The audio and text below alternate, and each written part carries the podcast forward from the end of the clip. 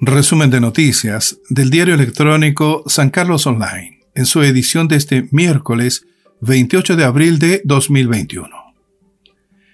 A nivel nacional, comillas, una tragedia, cierre comillas. Fundación Nicanor Parra denuncia daños por obras municipales en la Casa de las Cruces. La Fundación Nicanor Parra denunció esta semana pública y formalmente la realización de trabajos de maquinaria pesada en las inmediaciones de la casa del poeta en Las Cruces, en calle Lincoln, donde residió en los últimos 30 años de vida.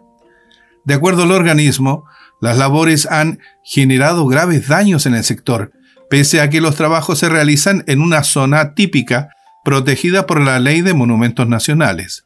No contemplan un protocolo acorde al valor histórico, ambiental y patrimonial del sector y de esta casa, lugar en que el antipoeta vivió por más de 30 años y en donde sus restos mortales descansan. En el plano local, clausuran temporalmente planta faenadora de carnes en San Carlos. La prohibición de funcionamiento del matadero fue ordenada por la autoridad sanitaria. Presencia de plaga de roedores, deficiencias en la extracción de vapores en la sala de subproductos, fue el resultado de una fiscalización que este martes realizaron funcionarios de la Seremi de Salud Ñuble. La acción, conocida mediante un comunicado de prensa enviado por la Seremi de Salud a los medios, indica, comillas, la autoridad sanitaria de Ñuble prohibió el funcionamiento de la planta faenadora HN de San Carlos, ubicada en el kilómetro 378 de la Ruta 5 Sur, luego que una fiscalización detectó presencia de plagas de roedores en sus instalaciones. Siempre en el plano local. Un detenido por hallazgo de marihuana en San Fabián.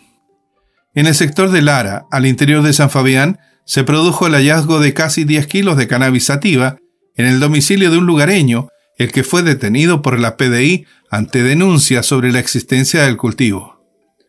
La fiscal de San Carlos, Claudia Zárate Rojas, obtuvo la prisión preventiva para Rolando Escobar Maureira, de 48 años, quien fue formalizado por tráfico de drogas, tenencia ilegal de armas de fuego y tenencia ilegal de municiones luego que la Briquim de la PDI San Carlos le hallara casi 10 kilos de marihuana, dos escopetas, un revólver calibre 38 y municiones en su domicilio del sector Lara, en San Fabián de Alico.